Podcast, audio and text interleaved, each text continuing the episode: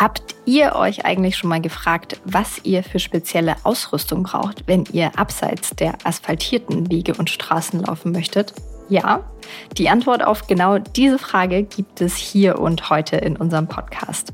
Und damit hallo und herzlich willkommen zur 116. Folge des Runners World Podcasts. Schön, dass ihr mit dabei seid und euch informieren möchtet über das Thema Trail-Ausrüstung.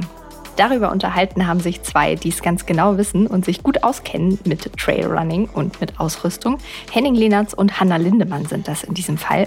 Und die werden euch jetzt auf den aktuellen Stand bringen. Damit bleibt mir eigentlich auch schon wieder gar nicht mehr so viel zu sagen, außer viel Spaß mit dieser Podcast-Folge.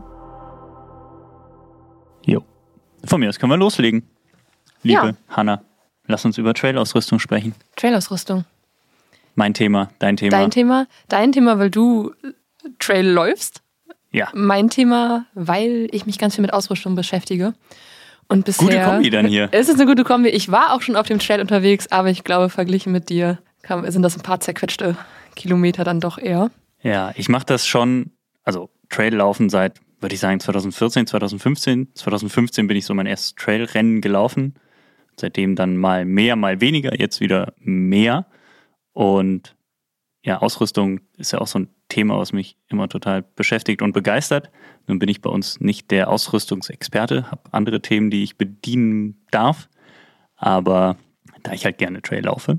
In der Redaktion bist du schon der, der es auf dem Trail benutzt. Also genau. Du bist schon genau, der also Trailläufer der Redaktion. Genau. Die anderen ambitionierten Läufer sind dann doch eher auf der Straße auch genau. unterwegs. Das kann man, glaube ich, schon so sagen. Genau. Und deswegen bin ich mal gespannt, auf was wir heute alles so zu sprechen sprechen kommen, was du so für Tipps hast, was ich so für Tipps habe, wie ich so die Dinge sehe beim Trail laufen, was die Ausrüstung angeht, ähm, wo du vielleicht auch ein paar Dinge nicht weißt, die ich weiß. Wahrscheinlich. Oder, oder Dinge wissen möchtest, äh, die auch Ich unsere, habe auch Fragen. Ich habe Genau, tatsächlich auch äh, Fragen, die ich mir schon äh, gestellt habe. Dann leg doch gleich bestimmt- mal los. Also erstmal äh, ist es, glaube ich, immer wieder die viel diskutierte Frage, äh, was ist denn jetzt eigentlich Trail? Wo geht denn der los und warum brauche ich dann, brauche ich ab einem bestimmten Punkt andere Kleidung, anderes Equipment? Ist die Frage, ob man es wirklich braucht oder nicht. Ähm, darüber können wir auf jeden Fall auch mal sprechen. Also äh, wie, je nachdem, wen du fragst, bekommst du, glaube ich, bei der Frage, was, was ist eigentlich ein Trail, unterschiedliche Antworten. Also die äh, unsere amerikanischen Kollegen, da erzählt Martin äh, ja gerne die Anekdote, dass er mal mit, ich glaube, es war George Hirsch, durch den äh, englischen Garten lief in München und er total begeistert war über die Trails dort, ähm, was für uns dann einfach Parkwege sind. Also und ich würde sagen, nee, Parkwege sind keine Trails, so wie ich. Ich glaube, im Amerikanischen hat das definiere. Wort aber generell eine andere Bedeutung. Genau, Oder? deswegen. Es ist des- quasi Übersetzungs. Genau, aber weil es nun mal Trail Running, Trail ist ein englischer Begriff, Trail Running ist ein englischer Begriff. Ähm, ja, also es sind schon die schmalen Pfade abseits der Wege, wo Autos fahren, wo im Zweifel Leute Kinderwagen langschieben. Ähm, es muss nicht unbedingt im Gebirge sein, also das wird ja auch oft mit Trails verbunden, also wirklich irgendwie Alpen, Hochgebirge, schmale Wanderpfade. Das muss es gar nicht unbedingt sein. Also es gibt eigentlich überall Trails. Es gibt auch in Parks Trails. Das sind dann tatsächlich oft einfach so wilde Trails, die ja abseits der angelegten, bewusst angelegten Wege führen. Ähm, aber auch so im Mittelgebirge, überall gibt's gibt's wunderschöne schöne Trails. Alles, was so ein bisschen schmaler ist, wilder ist, vielleicht nicht unbedingt bewusst angelegt. Und wenn ich jetzt mitten im Wald unterwegs bin, keine Autos, keine Stadt, keine Menschen, nichts, aber auf so einem breiteren, befestigten Waldweg. Ist das ein Trail, weil er dann quasi nicht, nicht äh, abseits der Wege äh, verläuft? Nee, du schüttelst den Kopf. Nicht. Ist Nee, für, also für mich tatsächlich nicht. Also wenn das, wenn das wirklich so ein richtig präparierter Weg ist, so ein Oh. Wanderweg. genau, ja, sein. ja, schwierig. Also ein Trail ist für mich, ich übersetze es immer mit Pfad, Trampelpfad. Und je schmaler, desto besser beinahe. Ähm, wenn dann auch noch Wurzeln und Steine dazukommen, dann ist es für mich ein Trail. Also wirklich so diese normalen Forstwege nicht. Diese ausgeschilderten Wanderwege, die ja oft einfach tatsächlich so ein bisschen der, der Topografie, der Natur folgen, das sind dann wiederum Trails. Wenn es jetzt nicht so eine Waldautobahn ist, wo einfach so eine Schneise durch den Wald gezogen wurde, mehrere Kilometer geradeaus. Wo dann auch Forstfahrzeuge. Genau, das, das ist für mich kein Trail. Man muss ja vielleicht auch gar nicht so eine, so eine Grenze da irgendwie ziehen, dass man Genau, irgendwie die- die- sagt, so, die- genau. da ist ein Trail. Die Frage ist ja so, ab wann äh, fühlt es sich an wie ein Trail? ja, genau. Und ab wann und jetzt, braucht man auch andere genau, und ab Ausrüstung? heute, wann braucht man andere Ausrüstung? Und ähm, erstes Thema, was man da vielleicht heute mal bearbeiten könnte, sind ja Schuhe. Das ist auf Ja, jeden Wichtigster Fall Punkt. das Ähm, Wichtigste. welchen Schuh ziehe ich an und, und ab wann reicht mir der ganz normale, reguläre Straßenlaufschuh nicht mehr, um da irgendwie auf den Trails unterwegs zu sein? Ja. Genau. Und da äh, gehen wahrscheinlich auch die Meinungen auseinander, denn wir haben vorhin äh, im Vorhinein auch schon kurz darüber geredet. Man kann ja tatsächlich auch in vielen Straßenlaufschuhen doch auch auf Trails laufen, ohne sich sofort äh, die Beine zu brechen. Total. Also ähm, kommt ja darauf an, warum möchte man einen Trailschuh tragen, beziehungsweise was bieten Trailschuhe, was Straßenschuhe nicht bieten. Und das ist einmal eine profiliertere Außensohle und mehr Schutz. Mehr Schutz durch die Mittelsohle, also dass sich keine Steine Wurzeln durchdrücken und ein festeres Obermaterial, dass sich da auch keine Steine und Wurzeln, wenn man mal irgendwo hängen bleibt, dass man nicht sich im Zweifel direkt den Zeh bricht. Trailschuhe vor ein paar Jahren waren auch oft echt so steife, feste Dinger, die so an Wanderschuhe, Bergstiefel beinahe erinnerten. Gibt es auch heute noch teilweise. Aber eigentlich haben sich auch auf Trails Schuhe durchgesetzt, die recht leicht sind, die flexibel sind, wo man nicht unbedingt den Untergrund noch durchspürt. Dafür ist einfach so die, das Dämpfungsthema in den letzten Jahren ein bisschen präsenter geworden. Aber ähm, womit man einfach sich auch auf Trails wohlfühlt. Und das ist dann wiederum individuell. Also ich finde halt total wichtig, dass man einen guten Grip hat, dass man nicht ständig wegrutscht, ähm, wenn der Trail dann mal ein bisschen matschiger ist, ein bisschen loserer Untergrund, also gerade jetzt einfach so Schotter, Felsen, ähm, Nässe ist auch ein Thema. Ähm, Nässe per se ist gar nicht so das Problem, aber nasse Steine, nasse Wurzeln, da hat man auch teilweise mit dem gröbsten Profil gar keinen Grip. Da ist es dann eher die Gummimischung, die dabei hilft, dass man dann trotzdem nicht wegrutscht. Ähm, das sehen aber auch andere wiederum anders. Ich muss immer bei dem Thema Trailschuhe an Jim Wormsley denken, der bei seinem ersten Western States, also dieses 100-Meilen-Rennen in Kalifornien, wovon ich ja auch so träume ständig, ähm, glaube ich, die Adidas Boston 6 trug. Also wirklich so ein Marathon-Straßenschuh damals. Mhm. Ich glaube, das war 2000, ich weiß es nicht, 16, 17. Und er hatte noch keinen Sponsor und lief einfach so ein Adidas Straßenschuh bei einem 100 Meilen Trailrennen. Und es hat funktioniert. Ja, es hat einigermaßen funktioniert. Also er hat sich dann letzten Endes verlaufen, aber es lag nicht am Schuh. Das lag nicht am Schuh. Das lag nicht am Schuh. Genau. Also man, man muss halt schauen, was man, wo man läuft. Und wenn man natürlich einfach so eine Runde hat, wo ein paar Meter, paar hundert Meter über den Trail führen und es ist nicht super steinig, nicht super wurzelig, nicht super matschig, dann kommt man auch mit einem normalen Laufschuh aus. Ich finde gerade auch im Wald, auf Forstwegen, braucht man jetzt auch nicht unbedingt andere Schuhe. Außer es ist matschig, dann ist ein bisschen Profil natürlich total hilfreich.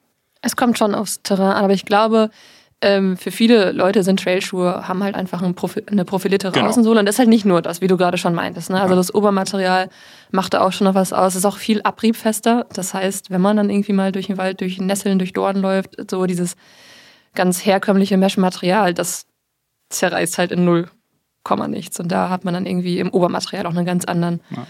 anderen Schutz. Und viele Trailschuhe haben ja auch eine etwas flachere, niedrigere Konstruktion und äh, im Gegensatz zu Straßenschuhen, die dann nicht alle, aber oft äh, einfach höher aufgebaut sind und da ist dann irgendwie auf dem Trail ganz schnell auch ein bisschen Stabilität weg. Aber wie du schon sagst, so auf Forstwegen, auf Wegen, wo man das nicht äh, im tiefen, tiefen Wald zwischen Ästen und Dornen läuft, tut es da oft tatsächlich auch der Straßenschuh. Es gibt ja auch Hybridlaufschuhe, Ja. die quasi extra von ähm, Herstellern dafür gemacht werden, quasi sowohl auf Straße als auch ähm, im Wald unterwegs zu sein.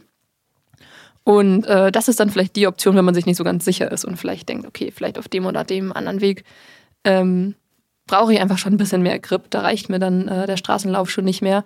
Aber um die zwei Kilometer Straße, die ich halt brauche, um aufs Feld in den Wald hineinzukommen, äh, darum komme ich halt nicht drum herum. Das ist der Weg von der Haustür und ähm, das ist dann vielleicht so eine Option. Ja. Es ist nicht immer das beste Modell, das Modell, was am meisten das gröbste, das aggressivste Profil hat, so, ne? Weil damit läuft sich auf der Straße auf ebenem Untergrund einfach nicht gut. Das ist dann so schwammig, das nutzt total schnell ab, das ist auch blöd. Das ist wie, als wenn man mit einem Mountainbike-Reifen die ganze Zeit auf der Straße fahren möchte. Das macht ja auch keiner. Ähm, also da ist dann wirklich so ein, genau, so ein Hybrid-Modell, wo, wo man ein bisschen Profil hat, aber womit man auch noch gut laufen kann. Oft, ich muss sagen, so auf der Straße ähm, ist das Profil dann halt auch nicht, es ist flach genug, das Profil, dass es auf der Straße nicht genau, unangenehm ist. Ne? Das ist dann wirklich genau. der, ja. der Vorteil dieser Modelle. Genau. Aber irgendwann geht es dann, vor allem auch für dich, wenn du zum Beispiel läufst in Gelände, wo das dann nicht mehr reicht. Nee, genau. Also da braucht man dann, ähm, also wenn es jetzt wirklich ins Gebirge geht, also wo ich sage, da ist viel Geröll, viele Wurzeln, ähm, wo es steil bergauf geht, da ist ein grobes Profil oft sehr, sehr hilfreich, weil das kann sich dann halt einfach in den Untergrund so festbeißen. Und äh, auf matschigem Untergrund ist natürlich auch Profil hilfreich. Ich meine, das kennt jeder irgendwie von Fußballschuhen. Die laufen auch auf ebenem, auf ebenem Gras äh, die ganze Zeit hin und her. Aber da sind einfach, äh, sind die Stollen, heißen die Dinger Stollen? Mhm. Ja, ne? genau. Ähm, von Fußballschuhen, die, die, die beißen sich dann so in den Rasen und das ist auf dem Trail dann natürlich ähm, auch der Fall. Und ähm, da hat sich bei mir das auch so ein bisschen geändert. Inzwischen mag ich tatsächlich sehr grobes Profil gerne. Das war früher gar nicht so der Fall. Da habe ich auch eher so flache, dünne, minimalistische, flexible Trailschuhe ähm, getragen und inzwischen auch, weil ich auf längeren Distanzen unterwegs bin, so ein bisschen Komfort, bisschen dickere Sohle. Ich muss nicht unbedingt den Untergrund spüren. Ähm, Finde ich schon ganz gut. Also, also früher bist du dann Sorgen eher macht. noch so anderes Gelände gelaufen? Oder warum war es dir hm. früher noch nicht so wichtig? Ja, ich Weil man ja denkt, okay, sobald es irgendwie matschig und mhm. das, das Gelände loser wird, denkt man ja, okay, je mehr Profil. Aber das, das war ja generell im Laufschuhmarkt, also unabhängig von Trails oder nicht so. Leichte Schuhe sind die besseren, schnelleren mhm. Schuhe und ich dachte, okay, ich bin schnell unterwegs, also brauche ich auch so ganz leichte Schuhe. Und da hat sich ja einfach dann doch in den letzten Jahren das Thema Dämpfung so durchgesetzt. Also, dass man weiß, okay, Dämpfung hilft beim Laufen. Deswegen sind ja auch die Marathonschuhe heute zwar leicht, aber ultra soft gedämpft. Und das geht auf dem Trail inzwischen auch so. Dadurch spürt man natürlich dann den Untergrund nicht mehr so. Und ich dachte immer, man muss den Untergrund super spüren, um ähm, einfach ein besseres Gefühl für den Untergrund zu haben, nicht umzuknicken und so. Das ist aber tatsächlich gar nicht der Fall. Also mein liebster Trailschuh, den ich in den letzten Jahren gelaufen bin, äh, ich sage es jetzt einfach, war ein Hoka, Hoka Mafate Speed 4. Den habe ich, glaube ich, letztes Jahr im Sommer bekommen und ich, das ist wirklich einer der wenigen Schuhe, die ich fast jetzt kaputt gelaufen habe, die ich so gerne laufe. der Nachfolger her?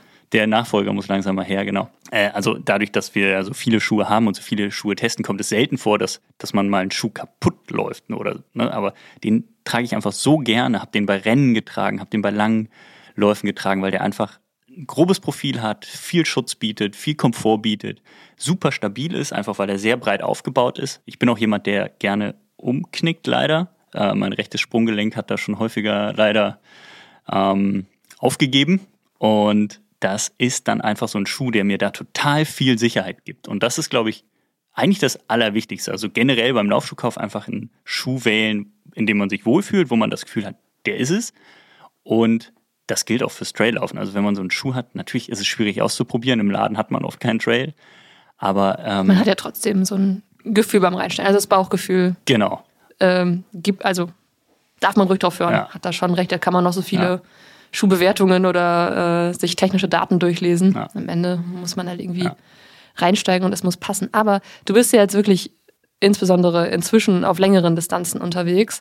Würdest du sagen, so wenn man auf kürzeren Trail-Distanzen ähm, unterwegs ist, kann man da bei der Dämpfung dann auch wieder so ein bisschen Abstriche machen? Jetzt so aus deiner Erfahrung? Ist halt eine persönliche Präferenz, mhm. ne? klar. Ähm, es gibt ja auch die Leute, die nach wie vor im Marathon einen flachen, direkten Schuh tragen möchten, weil sie diese weiche Dämpfung nicht mögen. Ähm, ich würde da, glaube ich, gar nicht so einen großen Unterschied machen, je nach Distanz. Ähm, natürlich klar, wenn man jetzt irgendwie wirklich so einen klassischen Berglauf macht, äh, der über Trails führt, wo man einfach nur, ich sag mal, 10 Kilometer hochläuft und im Zweifel auch gar nicht mehr runter, da gibt es ja durchaus diese klassischen Skyruns oder Bergläufe, da braucht man jetzt nicht unbedingt so viel Dämpfung. Da ist es wichtig, dass man guten Grip hat, dass man einen leichten Schuh hat, mit dem man schnell den Berg hochkommt. Aber da würde ich jetzt nicht auf das Thema Dämpfung setzen. Was für mich tatsächlich unabhängig von der Distanz wichtig ist, ist dann eher so das Terrain. Wenn das Terrain halt sehr ruppig ist, äh, sehr steinig, sehr wurzelig und ich durchaus hier und da mal irgendwie hängen bleibe, anschlage, dann ist halt so ein Schuh, der mir so ein bisschen mehr Schutz bietet, einfach cool. Dann ist so ein mhm. ganz leichtes Modell mit einer dünnen Sohle vielleicht nicht so geeignet, weil man dann einfach im Zweifel ja mal auf den Stein tritt und das kann echt wehtun, wenn da keine Rockplate drin ist. Und da schreit Hennings Sprunggelenk. Ja, oder das Sprunggelenk, genau. Ähm, wobei das ist ja eher so ein Stabilitätsthema. Aber Rockplate, also ähm, das hatten frühere Trailschuhe sehr, sehr häufig. Es ist nicht mehr so verbreitet. Das war wirklich so eine dünne äh, Platte in der Mittelsohle, damit sich keine Wurzeln mhm. und Steine halt durchdrücken und von unten in den, in den Fuß äh, drücken und Schmerzen äh, verursachen. Dadurch, dass die Trailschuhe heute auch so eine relativ dicke Mittelsohle mhm. haben, gar nicht unbedingt Hoka, sondern durchgängig viele andere Marken auch, ist das gar nicht mehr nötig. Ähm, also da drückt sich dann einfach nichts durch, weil die Steine und Wurzeln müssten durch, keine Ahnung, drei Zentimeter Material. Also ja. ist nicht mehr so entscheidend. Was viel wichtiger ist noch als das Thema Dämpfung, finde ich, ist die Passform, mhm. ähm, weil man auf dem Trail ja nicht einfach ne, irgendwie geradeaus läuft, sondern der Weg fällt man nach links, nach rechts ab, es geht bergauf, bergab, dass man da einfach einen sicheren Halt äh, im Schuh hat. Wo man, wenn es bergab geht, nicht nach vorne rutscht und sich die Zehen anstößt. Das ist total blöd. Deswegen äh, sagt man ja auch auf dem Trail vielleicht nochmal eine halbe Nummer größer als auf der Straße, weil der Fuß bewegt sich einfach im Schuh. Und ähm, wenn es dann bergab geht oder der Trail halt eine Neigung hat, ist es blöd, wenn man dann zu sehr hin und her rutscht und im Zweifel vorne anschlägt. Und das muss das Obermaterial dann auch leisten, ne? dass genau. man da irgendwie äh, genug Platz hat, dass man nicht äh, eingeengt ist, aber trotzdem äh, insbesondere Mittelfuß, Zunge und Co. so konstruiert sind, dass der Fuß einfach gehalten wird. Ne? Genau, deswegen so die so gestrickte, ganz luftige Obermaterialien mhm. wie bei Straßenschuhen findet man auf dem Trail eher selten. Und funktioniert auf dem Trail nicht. Dann funktioniert es auch nicht so gut. Also es ist mir persönlich äh, liefert das dann auch nicht genug Sicherheit. Also ich brauche in einem wirklich so einen Trailschuh, der muss sich an den Fuß schmiegen und am besten natürlich soll es nicht drücken und soll bequem sein, aber da soll sich nicht viel bewegen. Das ist so ja. für mich. Das, man kann sich ja vorstellen, man läuft bergauf, man läuft bergab, man ja. tritt auf äh, Steine, du sagst jetzt, der Fuß bewegt sich so ja. total viel nach links und rechts, da muss das Obermaterial halt passen, sich anschmiegen. Genau. Ne? Aber wo wir bei Obermaterial sind, da würde mich auch mal deine Meinung auf jeden Fall interessieren. Beim Thema äh, wasserfestes Obermaterial oder du rollst schon mit den Augen, ist ja irgendwie immer wieder so ein Thema, braucht man das jetzt oder braucht man das nicht? Wenn man jetzt irgendwie so einen Testschuh hat mit äh, Gore-Tex-Material, dann läuft man den vielleicht mal bei Regen und äh, freut sich irgendwie auf seinen 10 Kilometern, dass man vielleicht mal keine nassen Füße bekommt. Auf dem Trail äh, geht die Diskussion da aber irgendwie nochmal ganz anders los. Ähm, wie machst du das? Äh, läufst du bevorzugst wasserfeste Materialien oder ist dir das irgendwie völlig egal? Was macht es mit dem Fuß auf einem Ultralauf auf den Trails, wenn äh, er nass wird? Ähm, also ich lehne äh, wasserfestes Obermaterial auf dem Trail sogar ab, weil ähm, es meiner Meinung nach nur Nachteile bietet. Einmal ist das Obermaterial an sich dicker und fester in der Regel ähm, durch die Membran, die eingearbeitet ist der Fuß schwitzt, weil das Wasser nicht so gut raus kann, also der, der, der, Schweiß. Und wenn man dann doch mal durch eine Pfütze läuft oder durch einen Bach muss, was beim Traillaufen vorkommt, ähm, dann hat man das Wasser so oder so im Schuh, weil es oben reinläuft und es will dann auch nicht wieder raus. Das ähm, ist auch der Grund äh, beim Triathlon, bei Triathlon-Schuhen früher, die hatten oft eine Drainage im Obermaterial und in der Sohle, weil ne, man lief, äh, man, man stieg ähm, einfach verschwitzt, kippte Wasser über sich, hatte dann Wasser im Schuh und das muss halt aus dem Schuh raus, ansonsten ist es blöd. Und deswegen ist wasserfestes Obermaterial bei Trailschuhen also nichts, was ich raten würde, zumal das dann auch irgendwie natürlich Blasen verursachen kann. Mhm. Ne? Also wenn man jetzt sich vorstellt, man läuft drei Stunden mit nassen Füßen umher und der Fuß bewegt sich noch, ne? wir haben ja gerade gesagt, irgendwie bergauf, bergab, seitliche Neigung, dann dann hat man im Zweifel irgendwelche Blasen, die sich dann einfach dadurch bilden, dass der Fuß halt so super nass ist, in, in so einer Suppe steht. Aber dann nasse Füße kann man dann ja eventuell manchmal eh nicht vermeiden, meintest du gerade. Nee, genau. Also wenn man dann irgendwie durch die Pfütze, genau. dann muss man wahrscheinlich eher die, die Socke irgendwie Abhilfe schaffen, dass man da vielleicht so Blasenbildung dann vermeidet. Genau, also Socken Schuhkombination im Zweifel noch irgendwas abkleben, ist total wichtig. Also da habe ich auch persönlich total viel gelernt. Ich habe mir früher häufiger Blasen gelaufen, gerade weil die Passform dann doch nicht so stimmte. Ähm, ich bin sehr empfindlich so an der Ferse und wenn man Fersenschlupf hat, äh, und ist es bergauf. Bei jedem Schritt reibt dann die Ferse über so eine kleine Stelle und irgendwann hat man einfach eine Blase. Und da muss man wirklich gucken, dass der Fuß gut im Schuh sitzt. Die Socke sollte passen. Das ist im Zweifel, da gibt es auch verschiedene Weisheiten. Die einen mögen dicke Socken, die anderen mögen dünne Socken.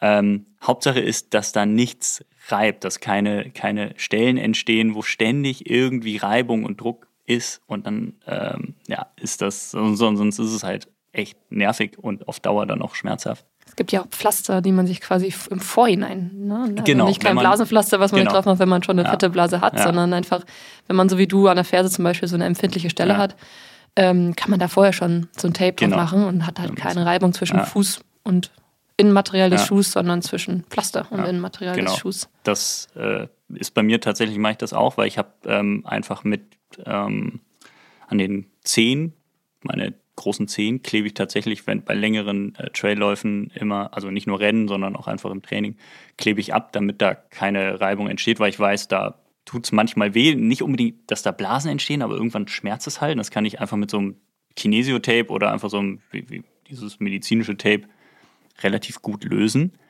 Ähm, und bei meinem letzten Trailrennen, was ich gemacht habe, in Slowenien, ich weiß gar nicht, ob ich hier im Podcast schon mal drüber gesprochen habe. Ähm, auf jeden Fall bin ich, bin ich ein 100-Kilometer-Rennen in Slowenien gelaufen und es hat durchgängig geregnet. Zwei Tage vor dem Rennen fing es an und es hörte einfach nicht mehr auf. Und die Strecke war nass. Ich war also quasi schon nass, bevor das Rennen überhaupt losging. Und ähm, ich hatte auch an einem Punkt, nach 60 Kilometern oder so, gab es ein, äh, so eine Verpflegungsstation, wo man Wechselklamotten liegen hatte. Also die wurden vom Veranstalter dann dorthin gebracht und da hatte ich auch ein Paket äh, hinschicken lassen oder einen einen Beutel liegen mit frischen Socken, mit frischen Schuhen, ähm, einmal auch neue Klamotten, dass ich dachte, okay, ich werde auf jeden Fall, wenn ich da ankomme, meine Schuhe wechseln. Und dann kam ich da an und ich habe meine Schuhe nicht gewechselt, weil dieses System aus Schuh, Socken und Pflaster, so wie ich es halt vorbereitet habe, hätte ich auf jeden Fall zerstört, wenn ich meine Schuhe da gewechselt hätte. Ähm, und die waren halt so aufgeweicht, also die ganze Haut, weil ich da einfach schon sechs Stunden durch den Regen gelaufen war, dass ich ähm, da dann nichts dran verändert habe und da nicht auf trockene Socken und trockene Schuhe gewechselt habe. Und ähm, da hätten mir auch keine wasserdichten Schuhe irgendwie geholfen bis dahin, weil ich bin, keine Ahnung, mehrfach durch irgendwelche Bäche äh, gelaufen. Es hat so stark geregnet, dass es eh auch, wenn es keine Bachdurchquerung gegeben hätte, wäre das Wasser oben reingelaufen. Hast du dir in diesem Rennen Blasen gelaufen? Nee, tatsächlich nicht. Also meine Füße sahen am Ende Das aus wie so für ein deine Socken-Schuh-Pflaster-Kombi. Genau, deswegen tatsächlich. sage ich, also wenn man das gut vorbereitet und das alles gut zusammenpasst, dann, dann ähm, ist es besser als irgendwie ein wasserdichter Schuh. Das ist vielleicht angenehm, wenn man kleine Runde, wie du auch schon gesagt hast, so eine Mhm. Ja, kleine klar. Runde läuft, wo man weiß, okay, man möchte jetzt, man läuft durch Gras und möchte keine nassen Füße bekommen oder so. Und das Problem hast du doch nicht, also wenn man, also so wie ich, auch wirklich 90 Prozent auf der Straße genau. unterwegs ist, man läuft ja Ja. noch nicht mal durch Gras. Ja. Das heißt, so für mich als Straßenläuferin ist es dann ab und zu vielleicht schon ganz nett, den, bei Regen den, Genau. Den wasserfesten Schuh Gerade, gerade auch anzuziehen. im Winter oder im, im Herbst, wenn es nass ist, da haben ja viele dann auch Probleme mit kalten Füßen. Meine, selbst wenn ich kalte Füße habe, die werden beim Laufen irgendwann warm, aber es gibt ja auch ne? Ja, Leute, das Problem habe ich tatsächlich auch nicht, Ja. aber, aber in, warm, in diesen geben, ja. wasserdichten Schuhen sind die Füße halt wärmer. Ne? Also Es kommt kein Wasser rein, aber halt auch nichts nicht so raus, es kommt nicht so auf Wind kommt nicht so oder Luft kommt nicht so ran. Ne? Also Ist wahrscheinlich wirklich einfach Geschmackssache auf der Straße. Vielleicht Ja. funktioniert es auch ein bisschen eher. Da kommt Ja. einfach nicht so viel Wasser von unten, sondern einfach Ja. eher von oben, es sei denn, man stapft in die dicke Pfütze. Ja. Genau.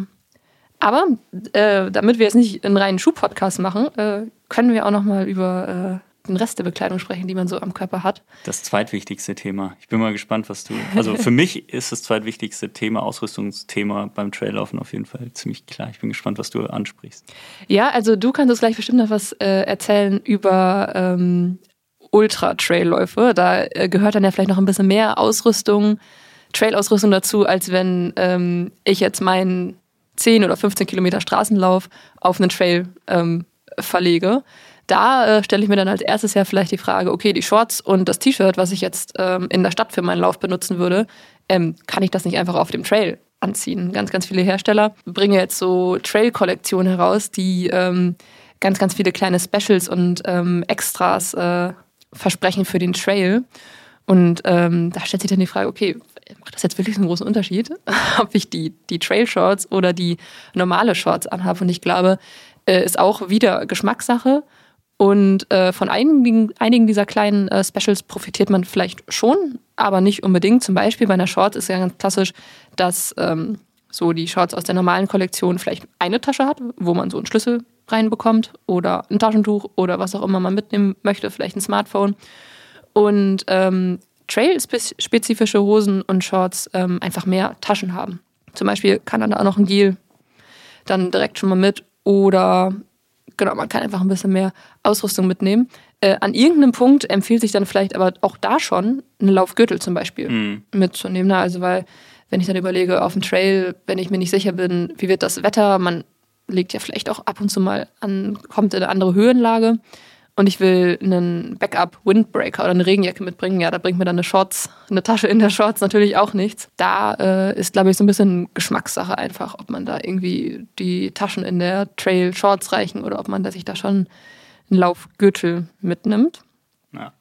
Oder halt einen Laufrucksack. Kann man, ist ja auch nicht nur jetzt irgendwas für extreme Bergläufe oder für Ultras in einen Laufrucksack, wenn man so eine äh, flache Weste hat. Da, hat, da gibt es ja auch so Modelle, die ganz flach anlegen, die auch gar nicht so ein riesen Fassungsvermögen haben, aber wo dann einfach eine Regenjacke reinpasst, wenn ich mir genau. nicht sicher bin, okay, ich Und ein bisschen äh, zu trinken. laufe jetzt da irgendwie äh, in eine andere Höhenlage eventuell oder vielleicht auch einfach nur einen etwas längeren Lauf mhm. im Wald und ich weiß nicht, ist es da vielleicht noch neblig, dann ähm, kommt die Jacke halt in den Rucksack. Genau.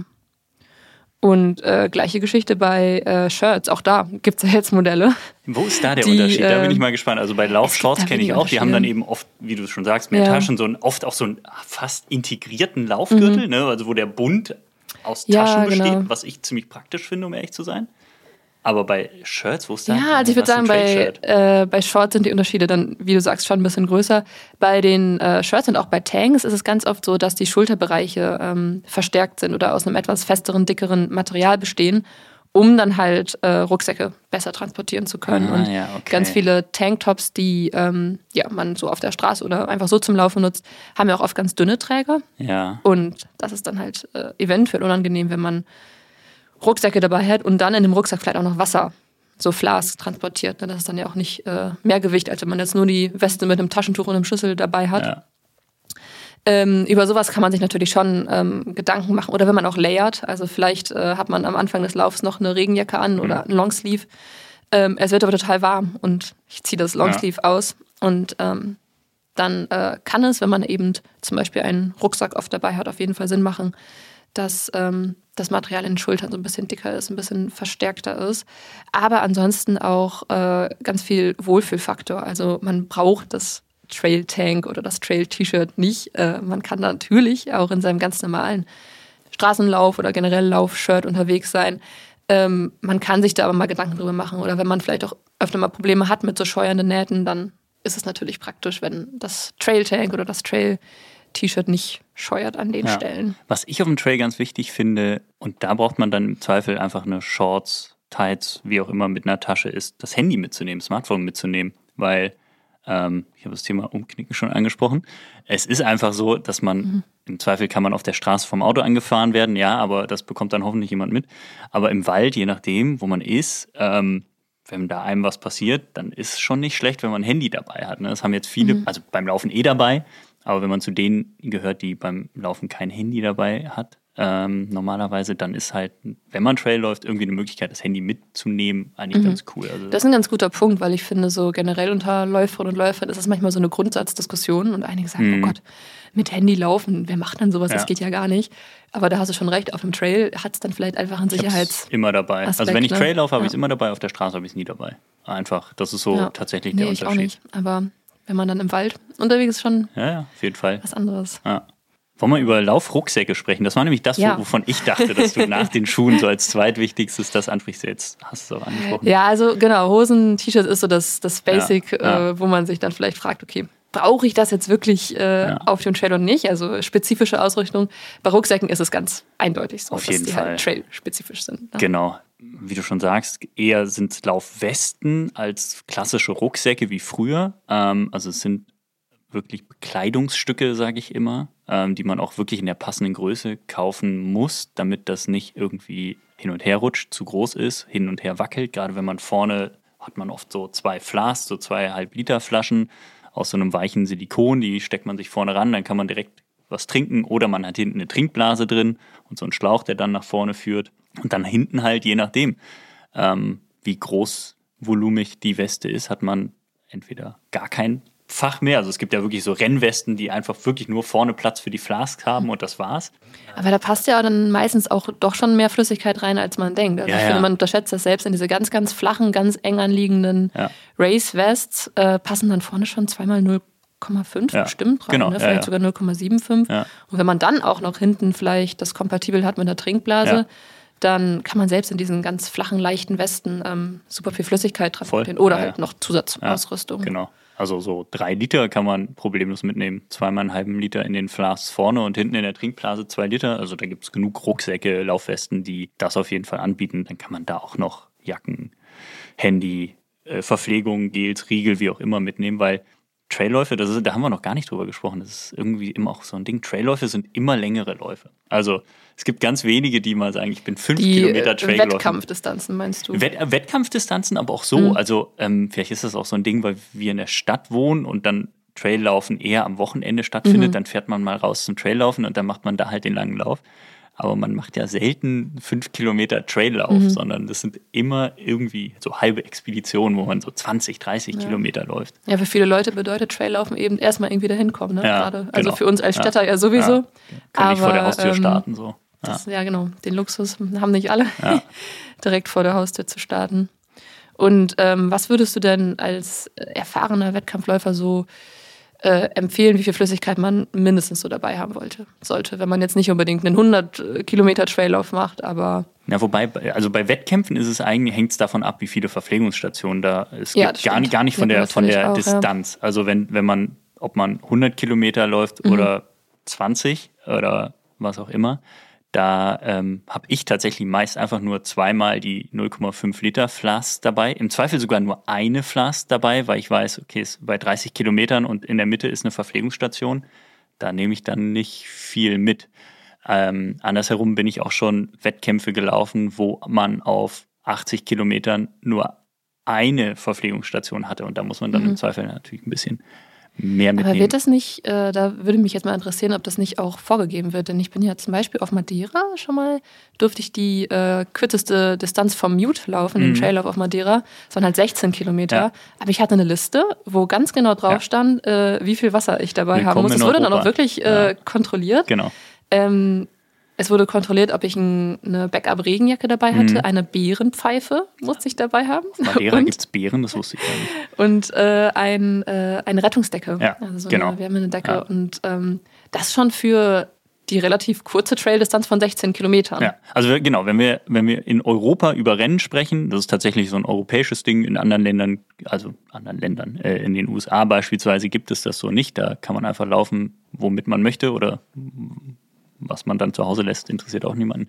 Ähm, in Europa ist es oft wirklich vorgeschrieben, dass man bei den verschiedenen Distanzen ein Liter Wasser mit hat. Mhm. Eine Rettungsdecke, wie du sagst, dann oft noch Pflaster und irgendwie ein Dreieckstuch Stimmt. etc. Also Tatsächlich. wirklich so ein Die haben tatsächlich auch in jeden, jeden Ja. Rucksack geguckt, ob Genau. ein Blasenpflaster dabei Genau. hat. Stimmt. Ähm, das kenne ich so auch von allen Rennen. Es gibt ja auch Länder, in denen muss man vorher ein ärztliches Zertifikat, also in Italien und Frankreich ist es auf jeden Fall so, dass man ein ärztliches Zertifikat äh, abgeben muss, sonst darf man nicht starten. Ähm, genau, also da muss man schon so ein bisschen Kram dabei haben. Eine Regenjacke ist oft dabei, Handschuhe, Mütze. Wenn es jetzt ins Hochgebirge gibt, ist das oft vorgeschrieben. Wasserdichte Hose sogar oft, also wirklich halt komplett von oben bis unten, dass keine Haut mehr sichtbar ist, um einfach, wenn da oben das Wetter umschlägt, das passiert beim Traillaufen oder nicht beim Traillaufen, aber es passiert im Gebirge halt schnell, dass man da wirklich komplett ausgestattet ist. Und deswegen ähm, muss man dann auch tatsächlich einen Laufrucksack, eine Laufweste mit haben, wo das alles reinpasst. Ähm, wenn man das mal so hinlegt, die Pflichtausrüstung für ein Rennen wie den Ultra Trail du Mont Blanc oder den Zugspitz Ultra Trail, das ist nicht so wenig. Also da hat man schon so einen Tisch voll liegen. Und ähm, je nachdem, ob es dann das dünnste und leichteste ist, was man so mitnehmen kann und ob man noch irgendwelche Tricks macht, so dass man seine äh, lange Hose durch eine Strumpfhose ersetzt, was durchaus möglich ist. Hast du Äh, das schon mal getan? ja. Ähm, dann äh, jetzt natürlich will ich nicht dazu animieren, äh, alles äh, quasi äh, da irgendwelche Tricks anzuwenden, weil es hat seine Beweggründe, dass man bestimmte Dinge mitführen muss. Natürlich ist es, wenn das Wetter hervorragend vorhergesagt ist, dann kann man da auch ein bisschen tricksen, solange man sich an die Regeln hält. Aber gerade wenn man dann vielleicht auch in alpinem Gelände oder so unterwegs ja. ist, kann es sich ja auch schnell ändern. Ne? Genau, also das, aber es gibt äh, natürlich trotzdem Großwetterlagen, wo man weiß, ja. es wird heute nicht stürmen und regnen da oben. Ähm, aber trotzdem muss man dann oft eine lange Regenhose mitnehmen. Ja gut, dann ist es halt so. Und da gibt es halt Sachen, die sehr, ein sehr kleines Packmaß haben und ein sehr großes. Und deswegen sieht man auch am Start oft äh, sehr unterschiedlich großvolumige Rucksäcke. Und eigentlich haben alle das, das Gleiche dabei, nur die mhm. einen haben wirklich das Nonplusultra und haben tausende Euro für ihre Ausrüstung ausgegeben. Und die anderen haben halt ähm, nicht das Nonplusultra, nicht das dünnste und leichteste Material. Und dann ist der Rucksack halt ein bisschen größer, ein bisschen voller im Zweifel. Also ich kriege meine komplette Pflichtausrüstung für ein Rennen wie den Zugspitz Ultra Trail kriege ich in eine Laufweste, die 5 Liter Volumen hat. Da ist dann wirklich alles dabei. Verpflegung, Riegel, mhm. äh, Regenjacke, äh, lange Hose, Handschuhe, Mütze, ich weiß, äh, erste Hilfeset. Mhm. Das habe ich eh immer auch beim Traillaufen dabei. Ähm, einfach tatsächlich, ich weiß gar nicht warum. Also, Aber würdest du, würdest du sowas dann zum Beispiel für auch so für Trainings-Trailläufe empfehlen, dass man sowas äh, dabei hat, so ein Basic Erste Hilfeset? Oder genau. sagst du, das ist was wirklich für ganz lange Distanzen oder äh, Wettkämpfe oder? Nee, ich finde, ähm, also klar, jetzt im Hochsommer bei 30 Grad und man knickt um im Wald, da wird man nicht erfrieren. Aber wenn man irgendwo läuft und man verletzt sich, man fällt irgendwo blöd runter, keine Ahnung, ähm, und man hat keinen Handyempfang und man kommt aber auch nicht weiter, weil man Jetzt sich. kommen wir hier zu den, zu den Horrorgeschichten. Ja, wir machen richtig Lust auf Traillaufen. Ja, genau. Nein, dann ist es halt voll gut und da gab es schon genug Beispiele, wo einfach eine Rettungsdecke, die man dabei hat, mhm. Menschenleben gerettet hat. Das ist halt so blöd, aber wenn man sich da einwickelt, dann kühlt man halt nicht so schnell aus äh, wie äh, ohne Rettungsdecke. Von daher habe ich immer sowas dabei. Ich habe es bislang noch nie gebraucht. Also ich habe die Rettungsdecke, glaube ich, einmal gebraucht nach dem Rennen, weil mir einfach nach mhm. einem Rennen super kalt war. Zum Glück noch nie während des Rennens oder während eines Trainingslaufs. Aber ich habe in der Regel immer eine Windjacke dabei, unabhängig davon, wie warm es ist, weil man bleibt ja auch vielleicht mal stehen, genießt die Aussicht auf den Berg und dann ist es da windig und wenn man dann auskühlt, ist blöd. Und insbesondere eine Windjacke hat ja wirklich ein sehr, sehr kleines Packmaß. Also hey, da super klein. Ähm, braucht super man, glaube ich, noch nicht mal die High-End-Windjacke, um sie sehr, sehr, sehr, sehr klein da braucht man noch keinen Rucksack, das kann man im Zweifel in der Hand halten oder in, in den ja, Laufgürtel oder, stecken. Ähm, was ich auch ganz oft mache, wenn man die so äh, sich einfach umbindet ja. und quasi das Unterteil so hochwickelt, dann hat man so einen ja. äh, lustigen Ring irgendwie um den Körper. Ja. Also weiß nicht, ob es einige stört vielleicht beim Laufen, aber da muss man halt gar nichts mitnehmen. Da ne? braucht nee. keinen Laufrucksack, keinen Gürtel und hat trotzdem irgendwie so ein Backup. Ja. Backup-Kleidungsstück genau. dabei. Ähm, was ist noch drin in deinem Erste-Hilfe-Set? Eine Rettungs Also Blasenpflaster, Blasenpflaster, normale Pflaster müssen drin sein, äh, Bandagen, so ein Dreieckstuch, ähm, Rettungsdecke. Ich glaube, das war es schon fast. Mhm. So, viel, so viel ist es eigentlich nicht. Ähm, genau, das wird auch oft kontrolliert. Oft steht dann auch wirklich, man muss zwei Pflaster dabei haben, wo ich so denke, okay, warum nicht drei oder fünf? Naja, es ist halt bei jedem ähm, Rennveranstalter unterschiedlich. Und wenn man in den USA ist, dann braucht man tatsächlich nichts. Denen ist das scheißegal, womit man rumläuft. Ja, wird schon passen, ne? ja, ist, natürlich ist es auch eine Frage der Selbstverantwortung, mhm. aber die Rennveranstalter möchten halt auch natürlich die, ja, die Eigenverantwortung da irgendwie so ausschließen. Also nicht, dass, dass sie dann am Ende für irgendwas haften. Ja. Also ich kenne mich da jetzt rechtlich auch nicht aus, aber es gibt schon gute Gründe, warum man mhm. all das, was da vorgegeben wird, auch mitführen sollte. Es gibt genug blöde Beispiele, wo während Rennen oder auch unabhängig von Rennen irgendwas passiert ist in den Bergen. Von daher sollte man das dann einfach auch machen und ja nicht das Risiko eingehen, dass man da irgendwie disqualifiziert wird, nicht starten darf. Weil im Zweifel wird es auch während, ich wurde einmal während eines Rennens, mitten im Rennen äh, kontrolliert. An irgendeiner Verpflegungsstation musste ich auf einmal, ich weiß gar nicht, was ich vorzeigen musste. Irgendwas aus meinem Equipment musste ich vorzeigen. Für den Fall, dass du einfach hinter der Startlinie deinen kompletten Rucksack hinter ja, den Busch. Genau, und das hat hast. mich halt super genervt, weil ich ja. das nicht direkt griffbereit mhm. hatte. Ne, das ist so wie bei einer Straßenverkehrskontrolle, wo dann die Polizei einmal das Warndreieck sehen möchte und man hat keine Ahnung, wo es ist. Und man hat es auch sehr eilig dann. Man hat es natürlich, ja. im Rennen hat man es sehr eilig. Man hat es sehr eilig. Ähm, ich habe es dann irgendwo rausgekramt und ich glaube, ich habe es dann auch erstmal voll lange in der Hand gehalten und bin weitergerannt mit, ich weiß nicht mehr, was es war. War es das erste Hilfeset? Ja, keine Ahnung.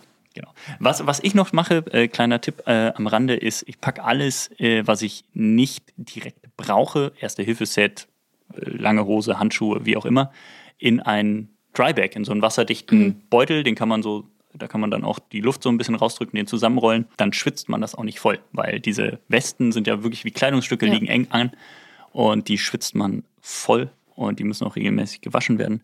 Und dass man die Sachen, die man dann. Noch ein kleiner Tipp am genau, Rande, wascht. Wascht euch. Ähm, genau, nee, dass man, dass man das einfach nicht immer dann, dann waschen muss, obwohl man es gar nicht getragen hat. Also ich habe, glaube ich, in meinem äh, Standardbeutel, Hand, die Handschuhe sind da seit zwei, drei Jahren drin und wurden nie benutzt.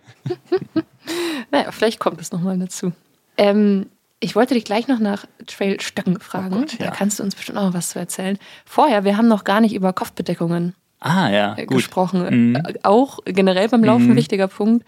Auf dem Trail auf längeren Distanzen vielleicht nochmal mehr. Sonne, ja. Wind, Regen. Ja.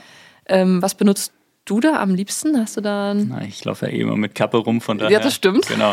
Äh, Im Alltag wie beim Laufen. Also ich habe in der Regel irgendwie eine Art, entweder im Winter, wenn es kalt ist, eine Mütze auf oder halt eine, eine, eine Kappe, was tatsächlich für mich vornehmlich Style-Faktor ist. Ich laufe einfach gerne mit Kappe rum, aber ähm, natürlich auch praktisch ist, was Sonnenschutz angeht. Ja. Also sowohl einfach Sonnenbrand auf dem Kopf, äh, Hitzeschutz. Ähm, Hitze und, und UV und, darf man, glaube ich, nicht unterschätzen, genau. ne, dass ja. das. Und man äh, sieht einfach besser. Also wenn, wenn die Sonne flach steht und man ja. einfach mal irgendwie das äh, Visier, wie heißt denn das oben? Visier? Ist das nicht der, der Schirm, Mützenschirm? Der, den Mützenschirm so ein bisschen äh, ja, dahin äh, zieht, wo, ähm, genau, damit man nicht geblendet wird. Ich weiß, ich habe einmal ein Rennen in Namibia gemacht da hat die Sonne so gebrannt und kam von links und ich lief mhm. wirklich Kilometer geradeaus und die Sonne schien von links und dann habe ich die Kappe gedreht, damit ich mein Ohr schütze, weil ich merkte, mein Ohr wurde immer heißer und dann habe ich diesen Schirm halt so als, als Schattenspender einfach für das Ohr benutzt.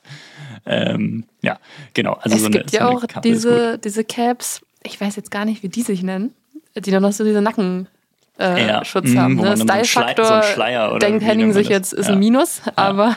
ja, manche Leute können es tragen, genau. Manche Leute können es tragen. Ja, genau, so Nackenschutz ja. ist schon auch nicht unwichtig. Sonnenbrand ist halt kacke. So, ne? genau, ne? im Zweifel sonst äh, muss halt für den Nacken, Ohren Sonnencreme auch noch her. Ja, unbedingt. Also Sonnenschutz auf jeden Fall gerade wenn man dann auch noch irgendwie hochalpin oder mhm. ne, da unterschätzt man die Sonne, glaube ja. ich, auch oft, weil es ist kühl, es ist windig, aber die Sonne brennt halt mhm. halt trotzdem. Und ähm, ich finde, so Kopfbedeckungen, gerade Caps, sind auch Regenschutz bis zu einem mhm, gewissen voll. Grad. Ne? Ja. Also auch bei Fisselregen kann man dann äh, besser gerade ausgucken, auf jeden Fall. Voll. Wenn Wind und Regentropfen in, also wenn der Wind die Regentropfen so in die Augen mhm. hämmert, das ist ja super unangenehm. Also, genau. Und ja. auch die Caps sind ja in Sachen Gewicht nicht ja, wirklich, machen nee. was aus. Ne?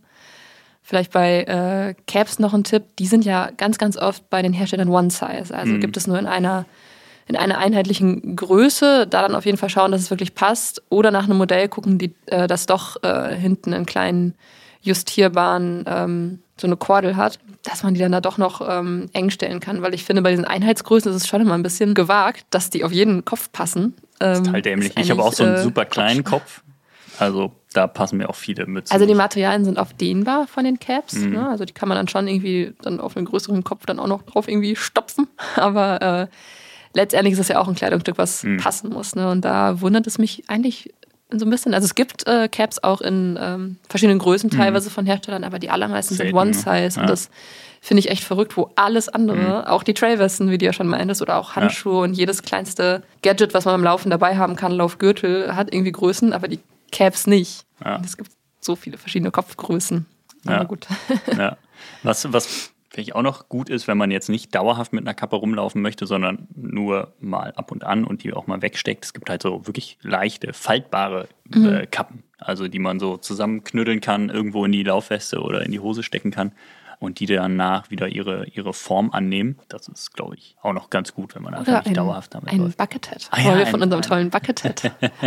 genau, eine, eine, ein Hut. Nee, doch, ein Hut, ja. Ein Anglerhut ist Quasi, es, glaube ich, wenn, genau, man, ja. wenn man jetzt irgendwie das ganz richtige Wort dafür sucht. Den haben wir, äh, jetzt neulich flog der in der Redaktion ein als äh, Testexemplar. Und äh, der Henning läuft ja viel mit Caps und ist ja viel auf Trails unterwegs. Und dann haben wir, ihn einen, haben wir ihm einen ganzen Stapel mit äh, Caps und verschiedenen Kopfbedeckungen äh, auf den Tisch gelegt, unter anderem auch dieser Anglerhut. Und von dem war Henning nicht so begeistert. Ja, eigentlich finde ich das cool, weil es gibt ja schon, also in, in, in Sachen Sonnenschutz. Ja, in, ähm, in, Sachen Sonnenschutz, dann hat halt man was, vorne, man hinten, links, rechts, hat, genau, ne? ja. rundum. Ähm, gibt ja auch durchaus in vergangenen Jahren so einen Trend dazu, also immer mehr äh, Läuferinnen und Läufer laufen bei Rennen damit. Also gerade jetzt bei diesen Hitzeschlachten, UTMB, Western States und so, mhm. hat man das durchaus mal gesehen. Gab ja dann auch wirklich so ganz ausgereifte Modelle von, von Salomon, wo dann oben drin noch so ein Eisfach war. Also wirklich wie so ein, da war so ein Säck, Säcklein oben in diesem Hut drin. Und da konnte man Eis reinpacken und dann lief man mit so einem mit so einer Eismütze rum. Warum nicht? Kann man dann auch noch irgendwie sein, sein äh, alkoholfreies Bier für nach dem Lauf drin kühlen? Ja, ich glaube, es ging eher darum, dass man keinen Hitzschlag kriegt, aber genau. Ja, also klar, es sieht vielleicht auf den ersten Blick ein bisschen seltsam aus, genau wie diese Schleiermützen, wo man dann mhm. im Nacken so einen Schutz hat, aber ja. Ja. Sie reihen sich auf jeden Fall ein in die Kopfbedeckungen beim Laufen, so langsam ja. die, die Anglerhüte. Ich finde, es ist so eine Typfrage. Also es gibt einfach Leute, die können das tragen da denkt man, jo, ist cool. Und bei anderen denkt man halt, nee, lass lieber. Insbesondere sein. die müssen halt auch gut sitzen, ne? weil ja. der normalerweise immer einen sehr lockeren Sitz hat. Und wenn man sich äh, einen Anglerhut zum Laufen besorgen will, dann sollte man insbesondere darauf achten, dass es vielleicht noch eine Kordel gibt, um den äh, am Kinn festzustellen. Gibt, gibt es das bei Kinn. dem? Es gibt es bei dem, ja. Ah ja, interessant. Äh, Krass, wie so ein Cowboy. Gar nicht, ob ich jetzt sagen kann, von welchem Von Essex. Der ist von ja, Essex, natürlich. ja. Das ist der Buckethead von Essex und der. Ja, ich habe auch Salomon äh, gesagt. Das stimmt. Und Hoka kleine, kleine Werbeblöcke.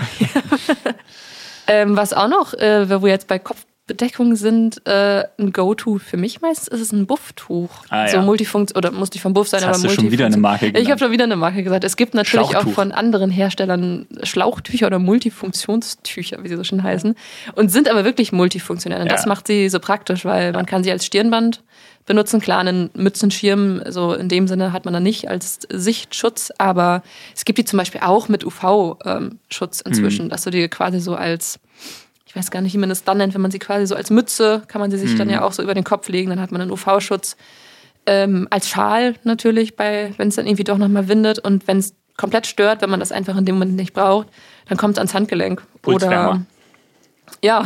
dann kommt es ans Handgelenk oder in den Laufgürtel. Ja, also so ein Tuch ja, habe ich tatsächlich auch immer dabei. Genau. Einsetzbar, ja. ne? Ist auch oft tatsächlich ähm, bei meiner Pflichtausrüstung, wenn es darum geht, als äh, Mützenersatz sind auch oft mhm. diese Schlauchtücher tatsächlich äh, erlaubt, steht dann aus, äh, oft dabei.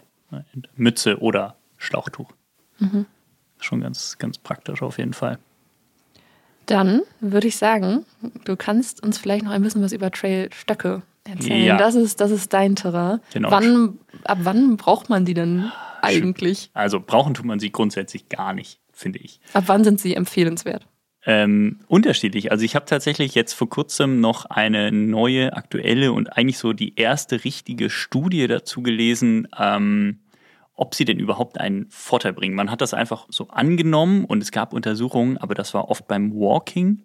Ähm, bringen sie denn einen leistungsfördernden Vorteil. Und diese neue Studie hat herausgefunden, dass sie bei steilen Anstiegen maximale Verausgabungen wirklich dazu führen, dass man schnellere Zeiten läuft. Also wenn man jetzt ganz, ganz schnell einen steilen Anstieg hochläuft, ist man mit Stöcken schneller als ohne Stöcke. Und dann gab es in der gleichen Studie, haben sie aber auch noch ein anderes Testprozedere gehabt. Da haben sie die Läuferinnen und Läufer einen Berg hochgeschickt mit Stöcken, aber im submaximalen Bereich, also nicht maximale Anstrengung. Und dabei kam heraus, dass sie keinen Vorteil hatten, also keinen zeitlichen Vorteil, weil sie sollten die gleiche Strecke äh, in einer bestimmten prozentualen äh, in einem bestimmten prozentualen Bereich von diesem maximalen Anstrengungsbereich, den sie vorher absolviert haben. Also hochlaufen. die zweite Gruppe ist einfach ein bisschen entspannter. Genau, die, die sind dann entspannter gelaufen. Und ähm, dabei kam heraus, dass die sich genauso anstrengen müssen wie ohne Stöcke. Also mhm. der, der Sauerstoffbedarf war genauso hoch, die Laktatkonzentration im Blut war genauso hoch und auch die gefühlte Anstrengung war genauso hoch, ob mit oder ohne Stöcken. Ähm, und diese, dieser submaximale Bereich ist ja auch eher der Bereich, in dem wir auf Trails unterwegs sind. Ne? Und jetzt ist so ein bisschen die Quintessenz diese, dieser Studie, dass die Autoren sagen, einen wirklichen Vorteil aus Leistungssicht bringen die Stöcke jetzt nicht. Aber was sie annehmen, ist, dass sie die Beinmuskulatur halt entlasten und schützen. Mhm. Und was das dann über lange Strecken bringt, ist natürlich irgendwie liegt es auf der Hand und das ist auch das, was man eigentlich immer gesagt hat. Je länger die Strecke, desto hilfreicher sind die Stöcke, gar nicht unbedingt um schneller zu sein in einem bestimmten Abschnitt, bergauf oder bergab, sondern auf lange Sicht hilft es einfach dabei, dass die Muskeln in den Beinen nicht so ermüden. Mhm. Ja. Ähm, und beschränkt sich das auf äh, Bergaufpassagen? Nee. Also. Ähm, tatsächlich in, in, diesen Studien werden meist Bergaufpassagen mhm. untersucht, weil das auch ähm, ja, die Passagen sind, in denen die meisten Trailläuferinnen, Trailläufer mit Stöcken laufen. Also mhm. es gibt ganz, ganz viele, die packen die, wenn es bergauf geht, aus, klappen die auf, kommen wir vielleicht auch noch drauf zu sprechen, was es so für Stockarten gibt, und laufen dann bergauf. Und wenn die Passage vorbei ist, stecken sie sie wieder weg, beziehungsweise benutzen sie nicht mehr. Äh, man kann Stöcke aber durchaus auch bergab einsetzen, weil sie das ähm, ne, so ein bisschen Sicherheit ähm, mhm. bieten, auch da die Beine entlasten. Ist aber natürlich schwierig, weil wenn man relativ zügig einen Berg runterläuft, wirklich auch ein Trail, wo sich das Terrain mit jedem Schritt ändert, wo mal da ein Stein ist, da eine Wurzel, da links, rechts Kurven, wie auch immer, muss man halt nicht nur seine Füße an die richtigen Stellen setzen, sondern plötzlich auch noch die Stöcke. Mhm. Also ich bin früher auch gerne mit Stöcken gelaufen und äh, auch bergab habe ich sie dann benutzt und fand es halt irgendwann sehr, sehr anstrengend, weil ja, dann hat man auf einmal einen Stock irgendwo hingesetzt, wo er sich in einem Stein verhakt, dann hat man ihn verloren, keine Ahnung. Also man balanciert sich ja auch aus mit den Arm, ne? Also genau. das kann man auch noch mit den Stöcken dann so ein bisschen machen. Ich mir auch vorstellen, dass es die Laufökonomie vielleicht sogar so ein bisschen beeinträchtigt, wenn ja. man halt was in den Händen hat, ja. was man, ja genau, wie du sagst, dann auch noch koordinieren muss. Genau. Und nicht die Arme frei hat, um sich einfach auszubalancieren. Also man sieht es bei den, ziehen wir uns jetzt einfach mal so auf die Profiszene, da sieht man manche mit Stöcken bergab laufen, die allermeisten aber ohne. Und bergauf bei den langen Rennen hat sich es in den letzten Jahren total durchgesetzt. Also ähm, das war früher so eine, gab so eine Kluft zwischen europäischen und amerikanischen Läufern. Äh, dann kamen die amerikanischen Läufer zu europäischen Rennen und haben halt hier ohne Stöcke äh, versucht mitzulaufen. Und inzwischen nutzen da auch fast alle die Stöcke.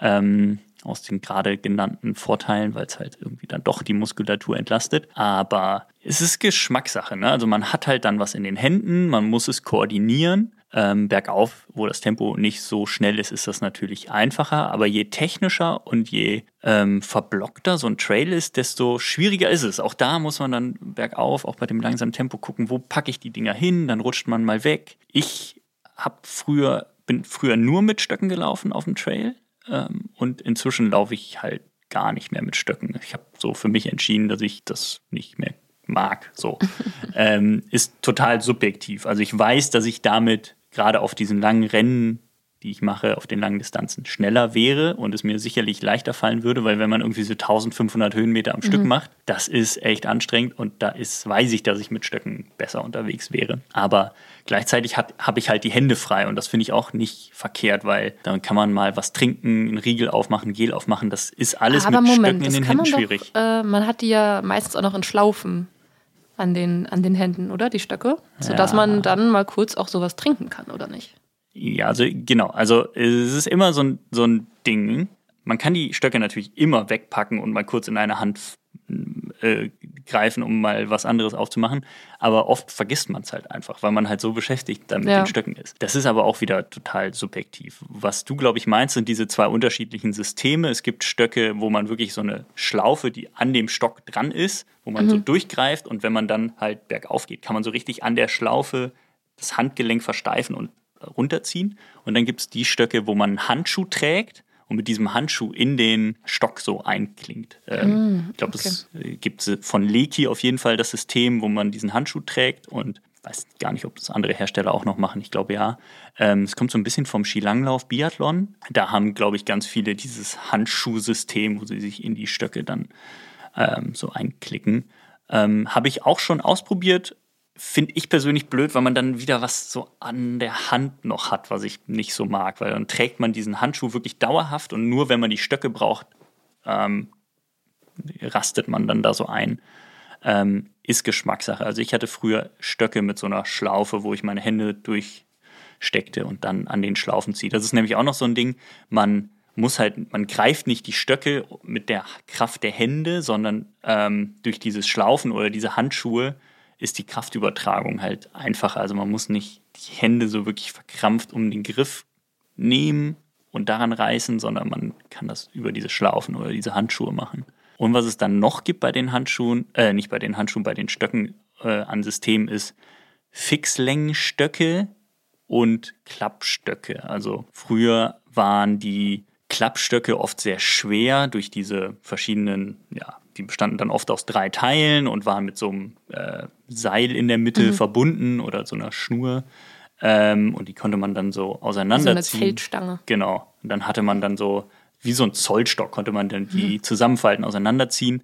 Und die waren dadurch halt relativ schwer und nicht so stabil. Ähm, und inzwischen gibt es auch da Stöcke, die genauso stabil sind. Natürlich nicht genauso stabil und nicht genauso leicht, aber sehr, sehr leicht und sehr stabil wie diese Fixlängenstöcke, die wirklich aus einem Stück bestehen, wo man einfach so ein Stück Stock, so 1,20 Meter, 1,30 mhm. Meter hat, was man auch nicht wegpacken kann. Das ist für mich in meiner Wahrnehmung relativ unpraktisch und ich finde diese Fallstöcke viel, viel. Was ist denn mit so ausziehbaren Stöcken? Ja, das gibt es auch noch. Die haben dann doch eigentlich vielleicht ein Plus an Stabilität, oder? Weil nee. sie ja nicht diese Knick.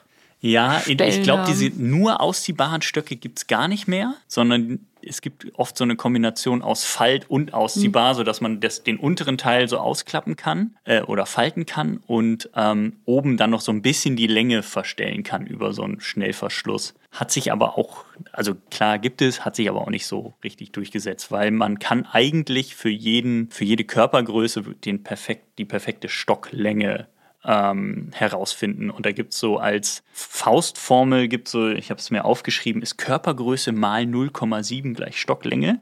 Ich bin 1,81 und bräuchte entsprechend Stöcke, die 1,26 Meter lang sind, also von unten bis oben.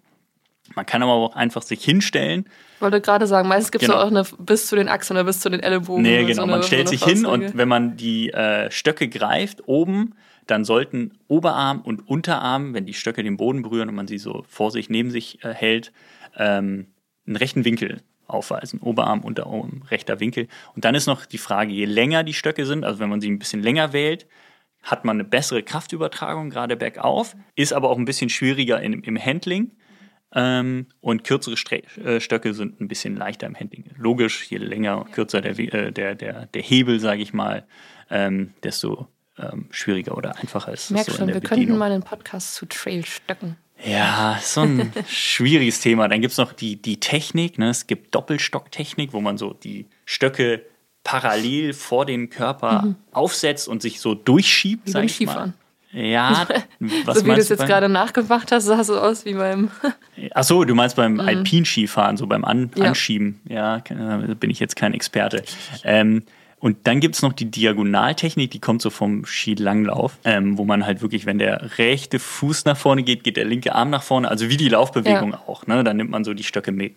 Ähm, das ist auch, wenn es relativ gleichmäßig nach oben geht, ähm, total simpel, aber ähm, wenn der Trail auf einmal ein bisschen komplizierter wird, dann wechseln die meisten tatsächlich zu dieser Doppelstocktechnik, gerade wenn es super, super steil ist. Ja, wenn es steil ist, das kann man genau. sich gut dann vorstellen, dass da man sich da so ja. richtig durch. Oft ist es wirklich so ein Wechsel aus beidem. Also da gibt es auch nicht die eine goldene Regel, wie man es richtig macht oder nicht. Ähm, ich habe für mich damals festgestellt, dass es wirklich so ein Ding ist, was man lernen muss. Also man muss lernen, mit diesen Stöcken als Erweiterung des Körpers umzugehen. Und ähm, wenn man dann sagt, man macht das nur im Rennen, also man packt nur für die Rennen mhm. die Stöcke aus, ist das, glaube ich, nicht die Lösung. Also das muss man auch schon im Training nutzen, um dann wirklich im Rennen damit klarzukommen. Und ich würde auch sagen, im normalen Mittelgebirge, da wo die allermeisten Trail laufen, braucht man sie nicht. Also ähm, da kann man sich auch einfach mal, wenn es richtig steil wird, kurz auf dem Oberschenkel so abstützen mit den Händen und so hochdrücken.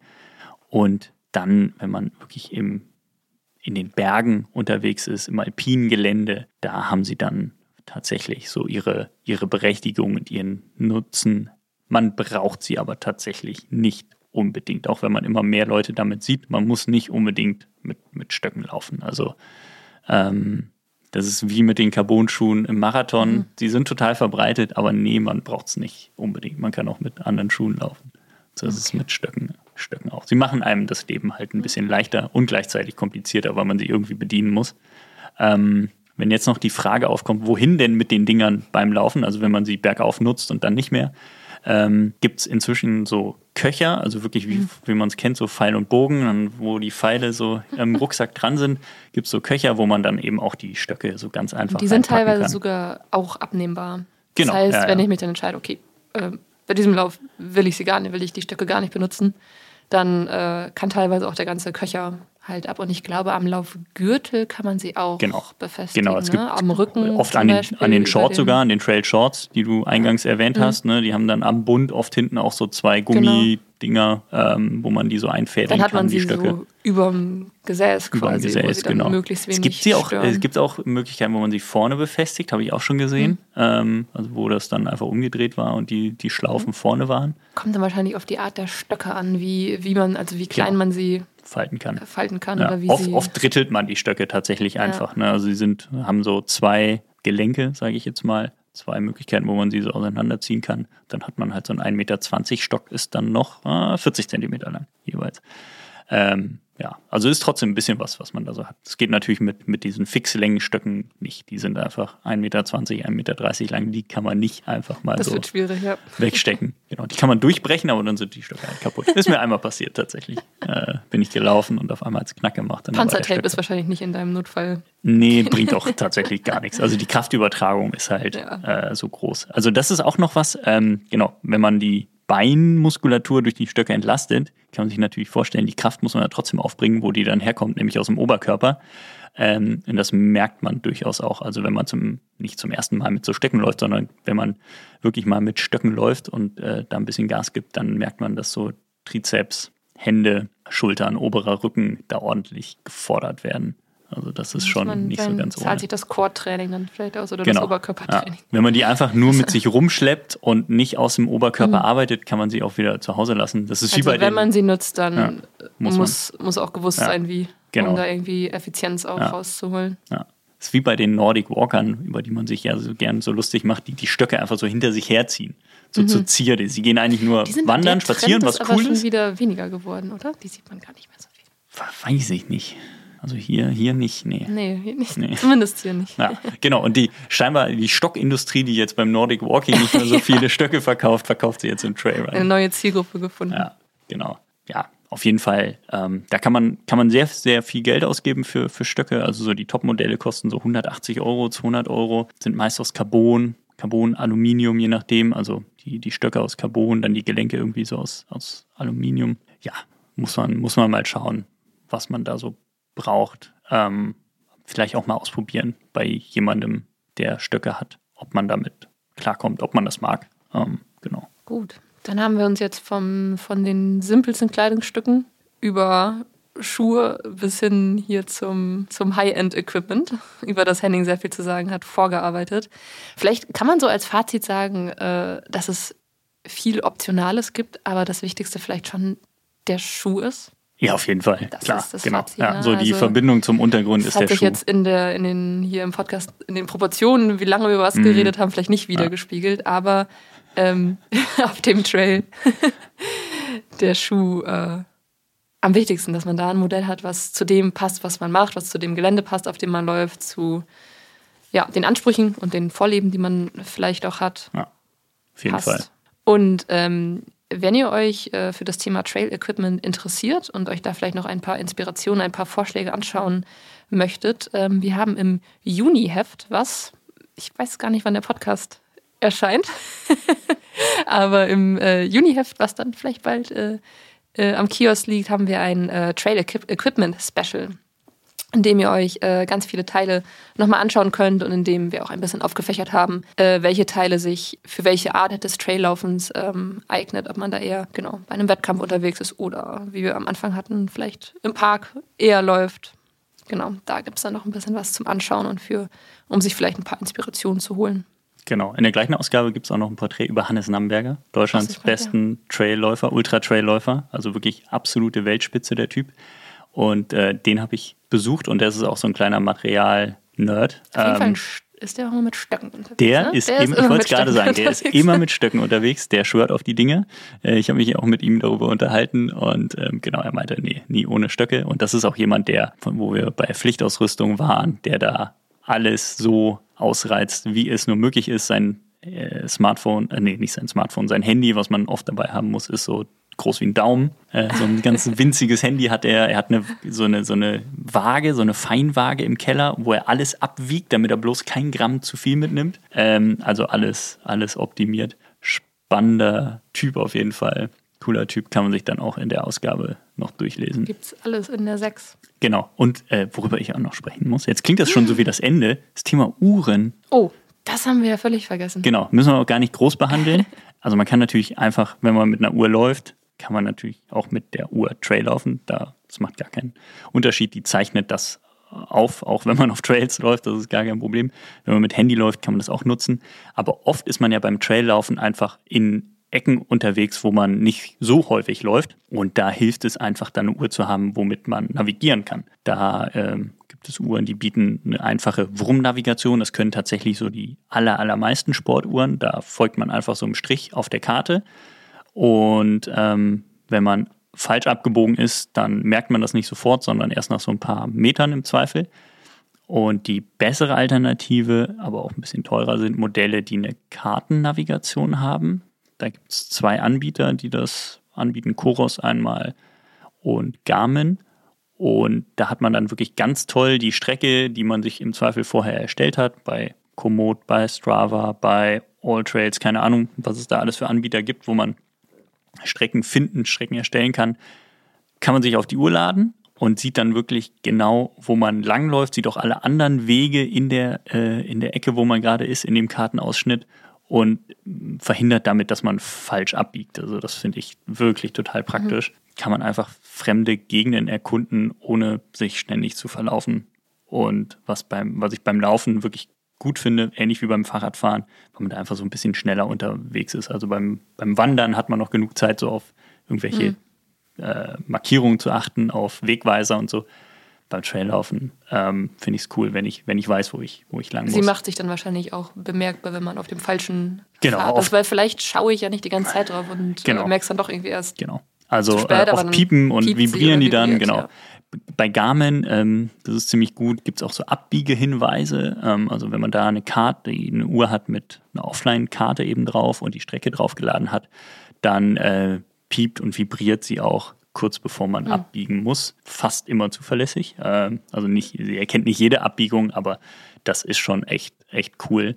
Und ähm, die Modelle haben auch oft eine längere Akkulaufzeit, ähm, weil man ja beim Traillaufen, gerade wenn wir jetzt über Ultra-Trails sprechen und so, ist man ja bei so einem UTMB ist man 30, 35 Stunden unterwegs, wenn man nicht zu den ganz vorne gehört, die immer, immer noch 20 Stunden mhm. unterwegs sind. Da braucht man einfach eine Uhr mit einer entsprechenden Akkulaufzeit. Und das, das können halt inzwischen auch viele, viele Modelle.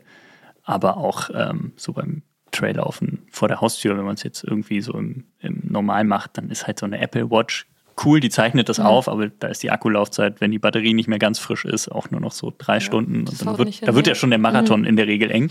Ja. Ähm, genau, deswegen. Wenn man dann auch noch ein etwas älteres Modell hat.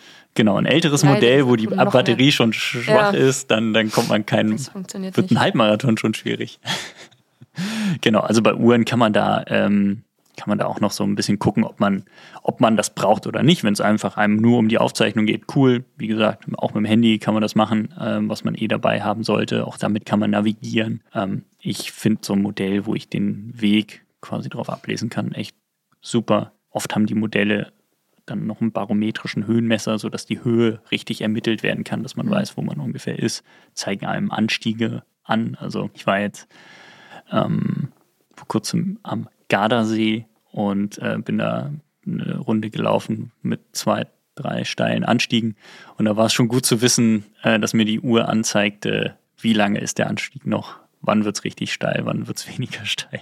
So für den Kopf war das ganz ja. cool, um sich den langen Anstieg so einzuteilen. Also da gibt es coole, coole praktische praktische Hilfsmittel. Aber ich hätte jetzt ehrlich gesagt, dass, dass äh, Höhenmetererfassung, mhm. ähm, das eigentlich auch schon alle Uhren können. Aber da gibt es dann auch nochmal Unterschiede in der Genauigkeit einfach. Genau, also die allermeisten neuen Uhren haben tatsächlich inzwischen so einen barometrischen Höhenmesser. Mhm. Früher und haben die Uhren alle und auch die günstigen heute das einfach übers GPS gemacht und das ist immer ein bisschen ungenauer. Der barometrische Höhenmesser, wenn er einmal kalibriert ist, ist das halt ähm, deutlich, deutlich genauer. Gut, dann machen wir jetzt nochmal ein neues Fazit.